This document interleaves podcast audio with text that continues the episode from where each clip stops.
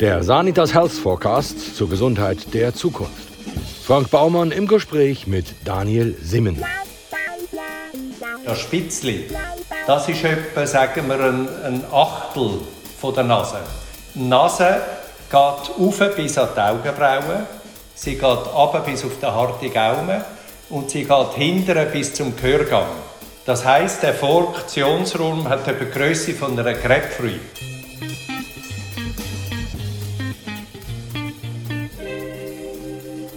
Professor Dr. Daniel Simmen ist Facharzt für Hals-, Nasen-, Ohrenkrankheiten und spezialisiert auf Hals- und Gesichtschirurgie. Seit 22 Jahren führt er seine Praxis im Zentrum für Ohren-, Nasen-, Hals- und plastische Gesichtschirurgie der Hirslandenklinik Zürich. Seit 1991 ist er Lehrbeauftragter für Otorhinolaryngologie an der Medizinischen Fakultät der Universität Zürich. Er gilt nicht nur als einer der weltbesten ORL-Spezialisten, was er allerdings nicht gerne hört, sondern auch als ausgewiesener Fachmann, wenn es um den Genuss vorzüglicher Gaumenfreuden geht. Daniel Simon, vor Jahren hat äh, ja die Fernsehsendung Musikanten startet mit dem Karl Moik.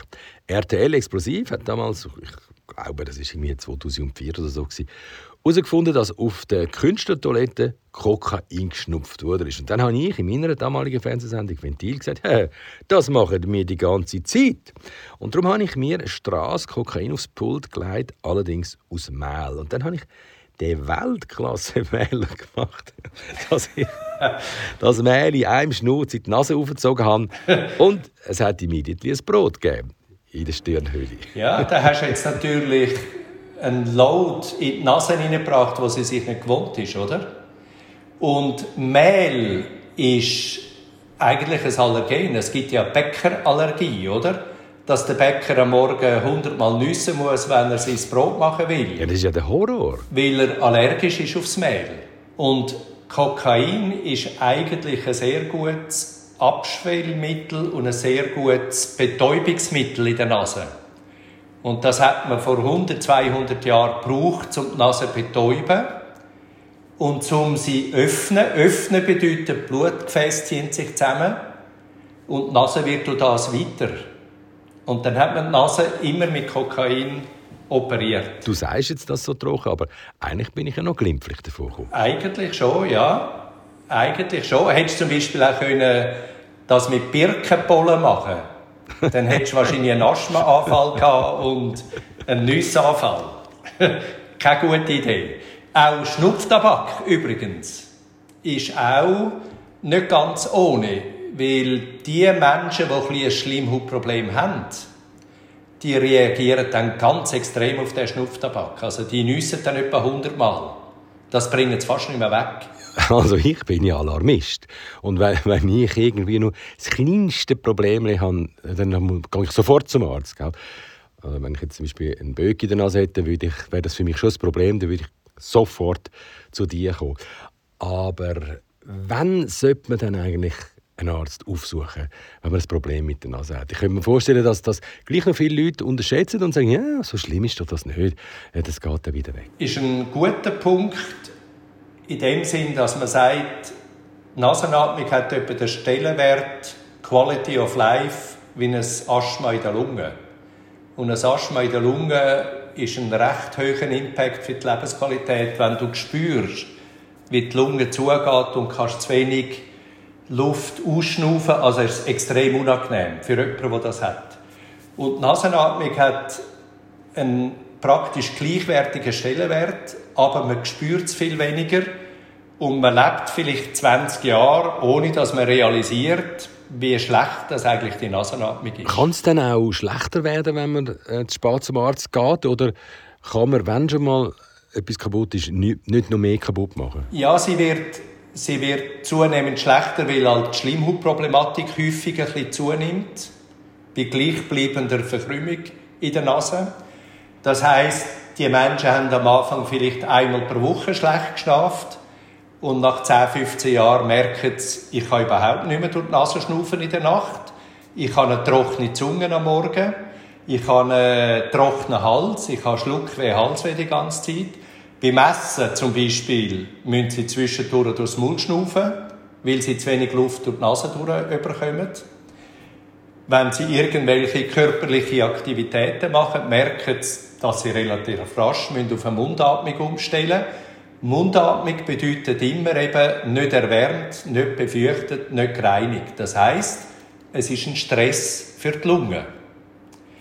Und sehr viele Patienten mit Lungenproblemen, mit Asthma zum Beispiel, aber auch Husten, haben das Nasenproblem. Und darum habe ich mit meinen Freunden Lungenarzt und einen Kinderarzt für Lungen und ich Nase die United Airways gegründet. Die Vereinigten Atemwege. Obere Atemweg, untere Atemweg. Das ist der gleiche Spannteppich. Mit anderen Worten, wenn einer ein Problem in der Lunge hat, hat er auch ein Problem in der Nase. Oder einer, der ein Nasenproblem hat, hat sehr häufig auch ein Lungenproblem. Weil es der gleiche Teppich ist. Du bist eine Konifere auf deinem Gebiet. ich sage das extra, ich hatte mal eine Mitarbeiterin, gehabt, die hat Fremdwörter falsch ausgesprochen oder, oder Begriff falsch gebraucht. Also eben Konifere. Sie hat aber auch gesagt, man kann das Schwert doch nicht immer von hinten aufzäumen. Oder, und das war eben der Hammer, die Kinder von ihrer Nachbarin gehen in Maria Mussolini Kindergarten. Wir haben uns dann getrennt. Also wie gesagt, du bist ein Hals- also Ohrenkoryphäe.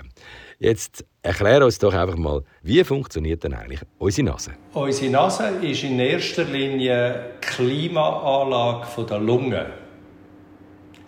Das heißt, wir durch die Nase einschnaufen und die Luft wird gereinigt, befürchtet und erwärmt. Und was ganz eindrücklich ist, wenn jetzt du im Engadin gehst, langlaufen bei minus 20 Grad und du tust durch die Nase einschnaufen, was denkst du, wie warm ist die Luft in deinem Hals hinein? Also, ich habe keine Ahnung. Ich nehme mal an, die hat irgendwie äh, vielleicht Körpertemperatur, wenn du so fragst. Deutlich, ja, deutlich über 20 Grad. Vielleicht nicht gerade 36, aber äh, deutlich wärmer, befürchtet. Ja, aber wie ist denn das möglich, dass sich die kalte Luft so schnell aufwärmt? Das ist nur möglich, weil die Nase eigentlich nur aus Blut besteht. Das ist ein Blutschwamm, wenn du so willst. Und durch den Blutschwamm wird die Luft durchgedrückt. Und der Kontakt von der Luft mit dem Blutschwamm, wo Körperwärme hat, tut erwärmen dann hat es auf der Schleimhaut ganz feine Flimmerhörli. Und das tut die Luft reinigen. Darum zum Beispiel, wenn jetzt du in der Pollensaison von der Birken musst schnitzen dann hast du ganz einen gelben Schleim im Nastuch hinein. Das sind Birkenpollen, die auf der Schleimhaut gefangen werden. Also ich habe ja, gerade neben unserem Büro haben wir einen syrisch-kurdischen Coiffeur und der hantiert immer bei so Kutibstäbli mit dem heißen Wachstum und dann sagt er mir, mache Ohren schön und Nase auch. Und ich brülle natürlich im Fuß, sage ich, an meiner Nase wird jetzt gar nicht umgemacht. Das, will, das tut ja sicher höllisch weh, wenn man das Zeug rausreißt. Also ich nehme an, ähm, das ist wahrscheinlich die zweitbeste Idee, die Hörli aus der Nase rauszurupfen. Absolut, das, ist, das soll man nicht machen. Das ist eigentlich die erste Barriere fürs grobe Geschütz, wenn du so willst. Also alle gröberen Partikel werden von der Nasenhaar gefangen und quasi der Feinstaub wird dann im Hohlraum von der Nase, im sogenannten Funktionsraum von der Nase, wird äh, eingefangen. Also du hast jetzt ja auch nicht gerade die kleinste Nase. Sag mal, wie groß ist denn überhaupt unsere Nase? Ja, das wissen die meisten Leute nicht. Die denken nur, die Nase ist das, was du im Gesicht siehst, das Spitzli. Das ist etwa, sagen wir, ein, ein Achtel von der Nase. Die Nase geht auf bis an die Augenbrauen, sie geht ab bis auf den harten Gaumen und sie geht hinten bis zum Gehörgang. Das heißt, der Funktionsraum hat etwa die Größe von einer Grapefruit. Eine Hälfte links, eine Hälfte rechts. Und die Räume sind getrennt von einer sogenannten Scheidewand. Und jetzt kommen wir zum Punkt. Ja, unser Freund Mick Jagger hat ja schon mal ein Problem mit dieser Scheidewand. Genau. Das ist das, was ich meinen Patienten sage. Nase besteht aus zwei Bestandteilen. Schlimmhaut Architektur. Architektur ist Knorpelknochen, das ist quasi die Wohnung. Und die Schleimhaut ist die Tapete in deiner Wohnung. Und sehr viele Menschen haben das Problem mit der Architektur. Es gibt niemanden, der eine gerade Nase hat, inwendig. Wenn aber noch ein Schleimhautproblem dazukommt, wenn die Schleimhaut anschwellt, dann geht die Nase zu und dann haben sie eben vermehrte Mundatmung, trockenen Hals, schlafen schlecht. Und schnarchen. Ja, das ist ein Punkt, den ich jetzt nicht so cool finde, weil Schnarchen Sieben Fragezeichen. Sieben Fragezeichen? Das hat einer der bekanntesten Otorhinolaryngologen. Also das beunruhigt mich jetzt gerade ein bisschen. Sieben Fragezeichen. Es weiß niemand, warum die Leute schnarchen. Das Einzige, was man sagen kann, es ist eine Röhre, physikalisch gesehen, von der Nase in die Lungen runter. Und da hat es irgendwo einen Widerstand drin, dass dann der Schluch kollabiert und die Schnarchgeräusche entstehen. Die Nase ist ein kleines Bestandteil. Dann kommt das Gaumensegel, es kommt das Halszäpfchen, es kommen die Mandeln, es kommt der Zungengrund, es kommt der Kehldeckel, es kommt der Kehlkopf. Und es gibt bis heute keine gescheite Untersuchung, wo man sagen kann, wegen dem schnarchst du. Also Schnarchen und Nase, würde ich sagen, da sage ich meinen Patienten immer, das ist Casino, Roulette, rot oder schwarz. 50-50. Wir operieren die Nase, die Chance, dass er nicht mehr schnarcht, ist etwa 50 Prozent. Also relativ bescheiden, würde ich sagen. Aber wie erklärt man sich dann, dass man sich nicht erklären kann? Normalerweise haben doch die Spezialisten immer mehr oder weniger klare Antworten. Ja, ich würde es mehr so sagen, wenn du wegen dem Schnarchen zu einem Kieferchirurg gehst, dann sagt er, der Kiefer ist schuld. Aha. Wenn du zu einem Nasendoktor gehst, sagst du, Nasen ist schuld. Wenn du zu einem Lungenspezialist gehst, der sagt, dass äh, der Kehlkopf oder der Eingang in die Lunge die schuld ist.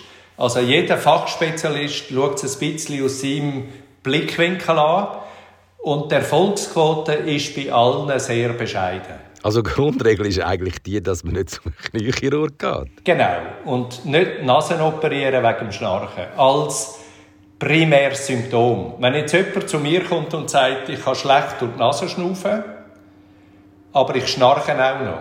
Dann sage ich, ich kann Schnaufen optimieren, aber ob dann Schnarchen besser wird, Fragezeichen. Gut, wie optimiert man denn jetzt das Schnaufen? Da komme ich wieder zurück auf den Punkt, dass ich sage, die Nase besteht aus zwei Bestandteilen. Schlimmhaut, Architektur. Schlimmhautprobleme sind genetisch angeboren. Und die sogenannten Schleimhautschwächlinge, das sind die Patienten, die sehr stark reagieren auf die Luft, wo sie schnaufen. Das heißt, so wie Menschen mit der Gesichtshautschwierigkeiten haben, weil sie sehr hell sind, der Irländer mit roten Haaren, das ist Genetik. Die hat jetzt einfach Pech. Und das Gleiche gibt es bei der Nasenschleimhaut. Es gibt Menschen, die haben einfach Pech und die reagieren sehr stark auf die Luft, die sie schnaufen. Wir schnaufen pro Tag 10.000 Liter Luft. 10.000 Liter. Und jetzt sage ich, Sie haben drei Möglichkeiten, das Problem zu lösen. Erstens, nicht mehr schnaufen. Dann ist der Reiz weg. Das Zweite ist, auswandern irgendwo auf Ibiza oder das Rote Meer, bessere Luft schnaufen. Und das dritte ist Cortison-Nasenspray. Und wenn ich das Wort ins Mund nehme, Cortison-Nasenspray, weiss ich, jetzt geht es noch 30 Minuten, bis ich das entschärft habe. Die gute Nachricht ist, die Nasenspray, aber auch die Lungenspray für die Asthmatiker, die haben keine Nebenwirkung. Das heißt, es wird kein Cortison im Körper aufgenommen. Es ist eine rein lokale Therapie. Dann das nächste, was ich sage, dann fragen mich natürlich Patienten häufig, ja, wie lange muss ich das nehmen? Und dann sage ich lebenslang. Weil es ist ein genetisches Thema. Mit anderen Worten, die Cortisonsprays sind Zahnpasta von der Nase. Zweimal täglich, lebenslänglich. Oder, wenn man das nicht so gut versteht, dann sage ich, es ist die Sonnencreme von der Nase. Und Sonnencreme muss man jeden Tag einstreichen. Du kannst nicht äh, einmal pro Woche Sonnencreme einstreichen und nachher ist es die ganze Woche gut. Du musst immer wieder auftragen. Das ist Therapie von der Schleimhaut. Und jeder Patient, der zu mir kommt mit behinderter Nasenatmung, wird zuerst für die Schleimhaut behandelt. Zum Spüren wird das besser. Und zum herausfinden, ob jemand ein Schleimhautproblem hat, gibt es so zwei, drei Fragen. Wenn jemand mehr wie drei, vier Kleenex am Tag oder Nasstüchli braucht, dann ist das nicht normal. Wenn jemand nicht ohne Nastuch aus dem Haus rausgehen kann, dann stimmt etwas nicht. Wenn jemand mir sagt, am Morgen muss ich nüssen und dann viermal schnitzen und äh, der Rest des Tages ist nachher gut, dann weiß ich auch schon, der hat das Problem mit seiner Schleimhaut. Und vielleicht noch der letzte Punkt ist, dass Patienten dann merken, das ist mal links besser, mal rechts besser, mal links besser. Das ist ein typischer Zyklus von der Schleimhautschwellung in der Nase. Der geht so alle drei Stunden von links nach rechts und wieder zurück. Das ist die Schleimhaut. Und dem gegenüber steht die Architektur. Das Gerüst von der Nase. Die Scheidewand plus die sogenannte Nasenpyramide. Es gibt viele, es hat niemand eine Pfeife gerade in der Nasenscheidewand, das gibt es gar nicht. Aber es hat sehr viel wo vielleicht im Jugend-Kindesalter Handball, Fußball gespielt haben und die haben häufig einen Schlag auf die knorpelige Nase bekommen und das ist eigentlich viel schlimmer wie auf die knöcherne Nase. Weil der Knorpel bricht nicht, aber es gibt Riss. Und über die Jahre tut sich die Knorpelplatte verbeugen. Das ist wie wenn du eine Spargel schälen tust die äußerste Schicht, wenn du die Spargel dann auf dem Holzbrett anschaust, siehst wie sich die Schale verbeugen tut. Weil du die Fasern quasi verletzt hast von dieser Schicht und dann siehst wie sich die Knorpelplatte verbeugen tut. Sag mal, habe ich eigentlich auch schon ein genetisches Nasenproblem, wenn es mir ein Nasenloch verstopft, wenn ich beim Schlafen auf der einen Seite liege? Oder ist das jetzt eben genau das mit der Wechselschwellung? Das ist die Wechselschwellung. Und da kommt es darauf an, wenn du ins Bett gehst. Weil es kann sein, dass am, sagen wir jetzt am 9 Uhr ist die rechte Seite offen. Wenn aber am 11 Uhr ins Bett gehst, ist die rechte Seite zu. Hä? Weil der Zyklus bleibt immer gleich. Der ist fixiert. Aber am Tag passiert das nicht? Ja, du spürst es weniger, weil im Liegen tut sich natürlich der Blutschwamm ein bisschen mehr füllen. Es geht ein bisschen mehr Blut in die Nase rein im Liegen. Und wenn du stehst, ist es ein bisschen schwieriger, die Nase zu füllen mit Blut. Jetzt sag mal, gibt es dann auch Fälle, wo du sagst, ja, da operieren wir jetzt lieber nicht? Genau. Ein Schleimhautpatient darf man nicht operieren. Das heißt, einer, der viel Nasentücher braucht, der viel schnitzen muss, den soll man primär nicht operieren, sondern primär Cortison sprayen. Und wenn du Cortisonspray gibst und der Patient sagt, sie, seit ich den Spray nehme, ich bin wie neugeboren. Die Nase ist offen, ich schnitze nicht mehr, ich habe kein Problem mehr. Das heißt, der Patient ist quasi geheilt, der braucht keine Operation. Es gibt in Anführungszeichen eine kleine Ausnahme und das sind Patienten, die durch die chronische Schleimhautschwellung Polypen bilden. Polypen sind gutartige Wucherungen von der Nasenschleimhaut durch die chronische Entzündung. Die Polypen verstopfen die Nase noch mehr, sie haben noch mehr Schleim, sie verlieren den Geruchssinn, sie haben viel Schleim, wo in den Hals haben und dann in die Lunge geht, sie husten. Das ist ein ganzes spezielles Krankengut, wo man die Schleimhaut muss operieren muss. Aber erst dann, wenn der Cortisonspray das Problem nicht lösen kann. Du kommst schon, kommst schon ganz feuchte Hände über. Was ist dein Plan? Tut es weh, Dani? Ich bin natürlich darauf aus, dass ich die Architektur korrigiere. Ich will aus einer viereinhalb Zimmerwohnung eine Dreizimmerwohnung machen. Das heißt, dein Funktionsraum wird größer. Du spürst nicht mehr das Spiel von diesen Schlimmhäuten. Aber du wohnst noch in der gleichen Wohnung. Das heißt, du hast immer noch keine Sehsicht. Weil die Genetik von der Schleimhaut kann ich nicht verändern. Ich kann nur den Funktionsraum verändern. Das heißt, ich sage manchmal den Patienten, ich tue das Sofa an die Wand hinterher schieben und sie haben mehr Platz zwischen Tisch und Sofa zum Durchlaufen. Herr Professor, wie machen Sie das bitte? Ja, sonst verstehen Sie das nicht, was ich mache. Ich muss Ihnen doch ein Bild geben, dass Sie spüren, was ich mache. Genau, aber wie machst du es dann konkret? Konkret gibt es, sagen wir im Wesentlichen, drei Operationen. Das eine ist die Begradigung der Nasenscheidewand, was aber in den allermeisten Fällen nicht zielführend ist, weil eben häufig ist es eine Kombination von Architektur und Schlimmhautproblem. Das heißt, ich muss auch auf der Seitenwand etwas machen. Weil einer, der eine krumme Scheidewand hat, hat häufig auch eine krumme Seitenwand mit diesen Nasenmuscheln, die dort hängen. Dort, wo es mehr Platz also hat. in dieser Pyramide rein? Ja, aber in der Tiefe rein. Oder? Und dort haben sich die Muskeln können mehr ausbilden. Die sind zum Teil zwei, dreimal so groß wie auf der Seite, wo die Nasenscheidewand verbogen ist. Das heißt, wenn ich nur die Scheidewand in die Mitte stelle, dann berührt es die Muscheln dann sagen sie, jetzt kann ich gut schnaufen links, aber rechts, wenn ich vorher gut geschnauft habe, ist sie jetzt zu. Darum muss ich die Nasenmuscheln verkleinern. Das mache ich. Jetzt musst du dir denken, die Nasenmuschel sieht aus wie ein kleiner Finger, etwa die Größe. Jetzt nehme ich den Knochen raus aus dem kleinen Finger, dann kann ich ein Blatt drucken. Er hat gleich viel Schleimhaut wie vorher, damit ist die Funktion erhalten. Aber der Schwellkörper hat die Hälfte vom Volumen, weil ich das Knöchel rausgenommen das drin ist. Und der dritte Punkt, den ich sehr häufig kombiniere, ist, dass ich die Abflusszone Kiefer-Stirnhöhlenbereich öffne.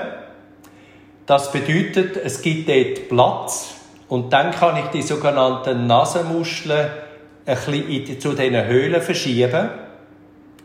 Und dann gibt es mehr äh, Strom, mehr Luftdurchlass in der Nasenhaupthöhle. Mit gleich viel Schleimhaut wie vorher. Früher hat man einfach die Muscheln abgeschnitten, weil man es nicht besser können hat. Ich habe ja vor ein paar Jahren eine allerliebste Entdeckung machen, nämlich, dass von außen plötzlich meine Augen anfangen zu laufen. Und zwar also wirklich richtig. Weißt, das hat dann so rausgetropft auf den Golfball. Aber wieso habe ich wie angeworfen plötzlich Heuschnuppen bekommen? Oder ist es vielleicht gar keine Heuschnuppen? Ich denke schon. Es kann natürlich auch Baumpollen sein. Weißt, Heuschnuppen ist ja Gräser. Es gibt natürlich Bäume auch. Das ist Frühling. Frühling ist Haselnuss, Erle, Bäume. Im Sommer sind es mehr Gräser. Dann im Herbst, Winter kommen die Hausstaubmilben. Und dann gibt es Ganzjahresallergien, wären zum Beispiel Pferdehaar, Hundehaar, Katzenhaar. Und es kann jetzt sein, dass du auf einem Golfplatz bist, wo irgendetwas wächst, wo du gar nicht vertreibst. Zum Beispiel Ambrosia. Du hast das natürlich nicht gecheckt, weil du bist immer auf dem Fairway warst. Ja, aber, und ich habe auch keine Ahnung, was Ambrosia ist. Genau, aber nebendran wächst das dort. Und äh, die Bindehaut vom Auge ist auch eine Schleimhaut, genauso wie die Nase oder eben Mund und, und Lunge. Und du hast wahrscheinlich am meisten von diesen Pollen in, die, in dein Auge verwünscht und dein Auge hat sehr stark auf das reagiert. Und so wie jeder Mensch ein bisschen anders aussieht, tut einer ein bisschen mehr mit den Augen, der andere mehr mit der Nase und der dritte mehr mit der Lunge. Ja, aber ich hatte das ja gar nie. Gehabt. Ich habe die Leute belächelt, die gesagt haben, sie hätten Heuschnuppen.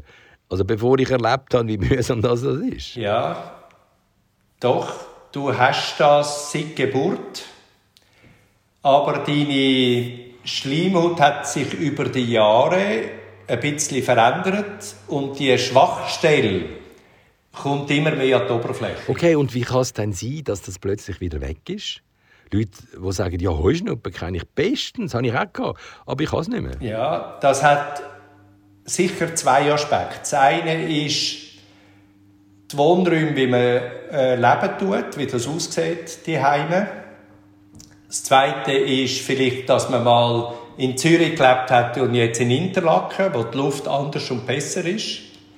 Da gibt es ganz viele Faktoren, die da reinspielen. Dann kann sein, dass deine lokale Immunabwehr in der Nase, die hat auch gewisse Modulationen. Da hast du mal einen Schnuppen gehabt, einen Virus, da bist du viel empfindlicher, als wenn du vielleicht ein Jahr keinen Schnuppen gehabt hast. Da hast du viel mehr Power mit deinen Immunabwehren in der Nase. Also kann man auch nicht sagen, dass es ähm, sich verwachset mit dem Alter. Es ist einfach ein äh, völlig normaler Prozess. Genau. Es gibt Kinder, die haben Asthma und Heuschnuppen. Im Erwachsenenalter ist alles weg und mit 70 kommt es wieder. Es gibt die anderen, die haben mit 70 plötzlich Heuschnuppen, andere mit 50, andere vielleicht mit 90. Da gibt es alles. Jetzt sag aber mal, die Wohnungsumbauten, machst du die nur, wenn eine medizinische Indikation vorhanden ist oder auch aus rein kosmetischen Gründen? Grundsätzlich, wenn man sagt, eine rein kosmetische Nasenkorrektur, eine zu grosse Nase kleiner machen, bedeutet sehr häufig auch, sie schnauft nachher schlechter.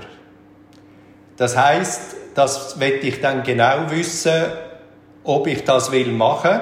Das muss ich mir genau anschauen. Also jetzt jemand, der Heuschnuppen hat und ein bisschen Schleimhautproblem, aber er kommt zu mir, weil er eine schöne Nase will, dann sage ich, zuerst müssen wir die Nase inwendig in die Ordnung bringen, bevor ich überhaupt daran denke, irgendetwas zu verkleinern.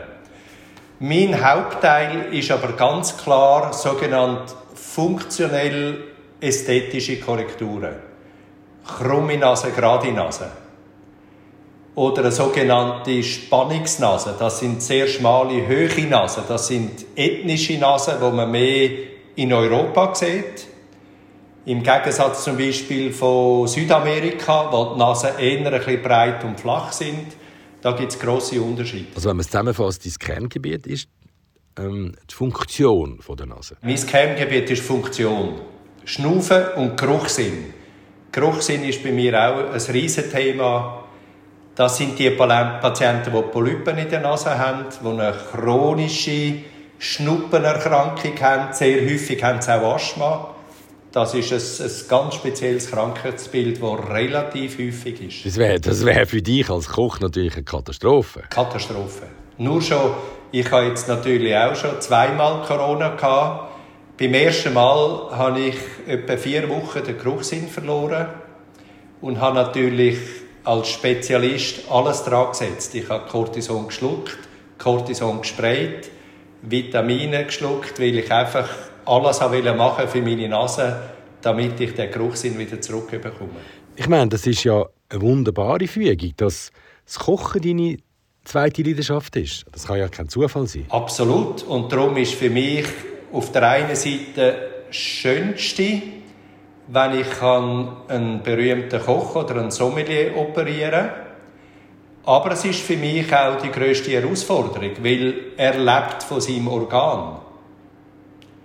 Und wenn ich dort irgendetwas kaputt mache, dann ist auch mein, mein Renommee und mein Beruf kaputt. Das heißt, ich habe jedes Mal ein bisschen einen hohen Puls, wenn ich so Leute darf operieren Auf die andere Seite, wenn es gelingt, und das ist zum Glück in 99% der Fälle ist das so, dann ist es ein Geschenk für den Patienten, aber auch für mich. Ja, ich meine, das Renommee wäre dir ja, äh, so wie ich dich kenne, noch egal, solange du weiterhin dort kannst gewässen.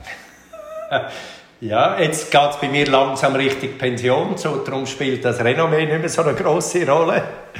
Aber weißt du, was ich ganz interessant finde in dem Zusammenhang? Viele Menschen realisieren nicht, was der Geruchssinn eigentlich bedeutet. Weil der Geschmack im Maul ist nur süß, Salz, sauer, bitter, umami. Die fünf. Ohne Nase kannst du ein Himbeere von einer Erdbeere nicht unterscheiden. Du kannst einen Mango von einer Ananas nicht unterscheiden. Du kannst eine Brokkolisuppe von einer Erbsensuppe nicht unterscheiden. Mit anderen Worten, der Gu, wie wir sagen, der Gusto, ist Nase. Oder wenn du einen Wein ins Maul nimmst, ohne Nase, ist einfach sauer und bitter.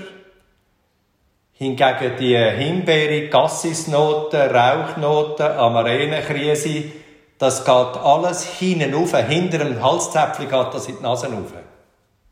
Dem sagt man retronasale Geruchsempfindung. Das haben die meisten Leute nicht präsent vor ihrem Auge. Natürlich all die, die Freude am Wein haben und Freude am Essen haben, die merken zum Beispiel, wenn jemand sagt, was habe ich da für eine Suppe gemacht? Sagen wir eine weiße Suppe.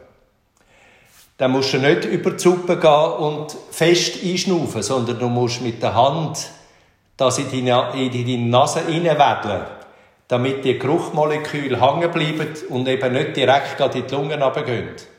Und dann merkst du, es ist Sellerie oder es ist Spargel zum Beispiel. Das ist ja ein Krimi. Aber jetzt sage ich dir, du hast ja eigentlich deinen Job verfehlt. Du hättest müssen Kochbuchautor werden oder Gastrokritiker oder kulinarischer Reisejournalist oder irgend so etwas. Ja, nein, aber was ich jetzt gerade noch spontan sage, ich habe mal dürfen von Dubai auf Hyderabad fliegen, am Morgen um 3 mit der Indian Air.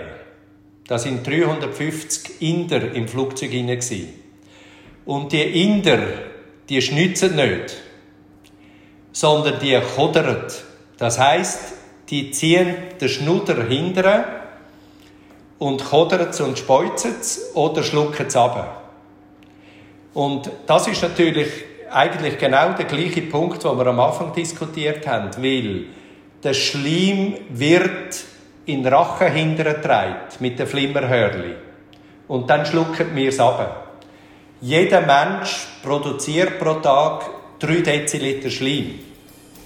Das geht alles hinten ab in den Hals. Spannend, gell? Daniel Simon.